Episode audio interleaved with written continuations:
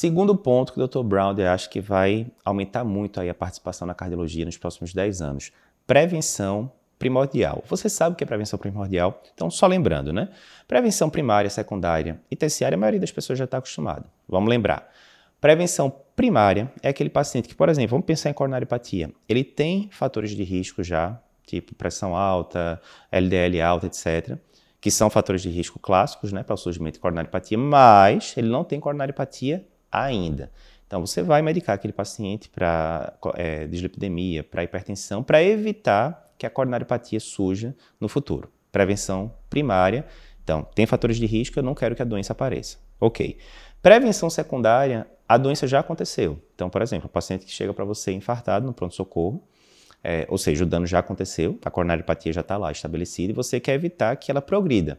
Aí você vai fazer todo aquele assinal que a gente tem à disposição, estatina, aspirina, etc., para evitar novos eventos no futuro. E a prevenção terciária é aquela que acontece, o, o leite já está derramado, já tem um dano causado de fato, e eu quero evitar que as limitações impostas pela doença aumentem ainda mais. Então vamos pensar aí em termos de doença aterosclerótica, mas dessa vez cerebrovascular. É um paciente que já teve um evento é, trombótico ali cerebral, já fez um AVC e agora está com a paresia em dimídio direito. E a gente vai fazer ali a fisioterapia para diminuir a repercussão funcional que aquele AVC causou. Então, prevenção primária, secundária, terciária. Está todo mundo bem acostumado com isso. O que, é que seria prevenção primordial? Seria aquela que evita que os fatores de risco surjam. Então, se a gente está falando de aterosclerose, mais uma vez, hipertensão, obesidade, dislipidemia, diabetes, como é que a gente poderia fazer para evitar com que esses fatores de risco surgissem. Então, é exatamente aí que o Dr. Brown acha que vai ter um, um, grande campo de atuação aí nos próximos 10 anos. Então, exemplos que ele cita. A, a gente já vê que a pressão arterial, que é medida na infância, ela tem correlação com a pressão arterial na idade adulta. Não só isso, tem correlação também com o surgimento de hipertrofia de ventrículo esquerdo, aumento da espessura média intimal na idade adulta. Se você pega lá uma criança que ela não é classificada como hipertensa ainda, mas digamos, ela já está ali numa, num percentil mais alto de pressão, meio limítrofe e tal, você tem que ser é, particularmente atento a essa criança, a esse adolescente. Porque se você não alterar estilo de vida, geralmente esse paciente, né, fazer modificações de estilo de vida, ele tem uma chance razoável de virar hipertenso no futuro. E a prevenção primordial é justamente isso, é você evitar que essa predisposição a ter um fator de risco se concretize. Então, tá aí um exemplo.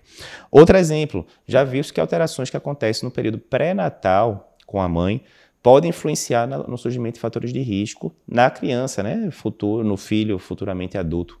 Então, se você está eh, é, lá frente a uma gestante que teve hipertensão no período, é, no período da gestação ou diabetes gestacional, o filho dessa gestante terá aumento de risco, né, de aumento de hipertensão, entre outros fatores de risco cardiovascular no futuro.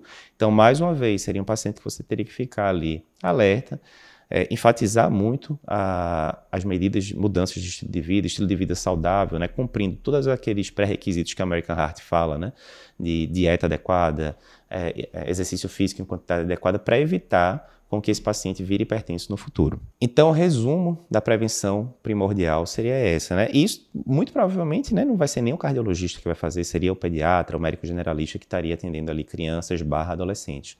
Você notou que aquela, aquele paciente é, de pouca idade tem alguma, é, alguma tendência maior do que a população geral de evoluir com determinado fator de risco, você vai atuar de forma é, bem enfática para evitar que isso se concretize no futuro.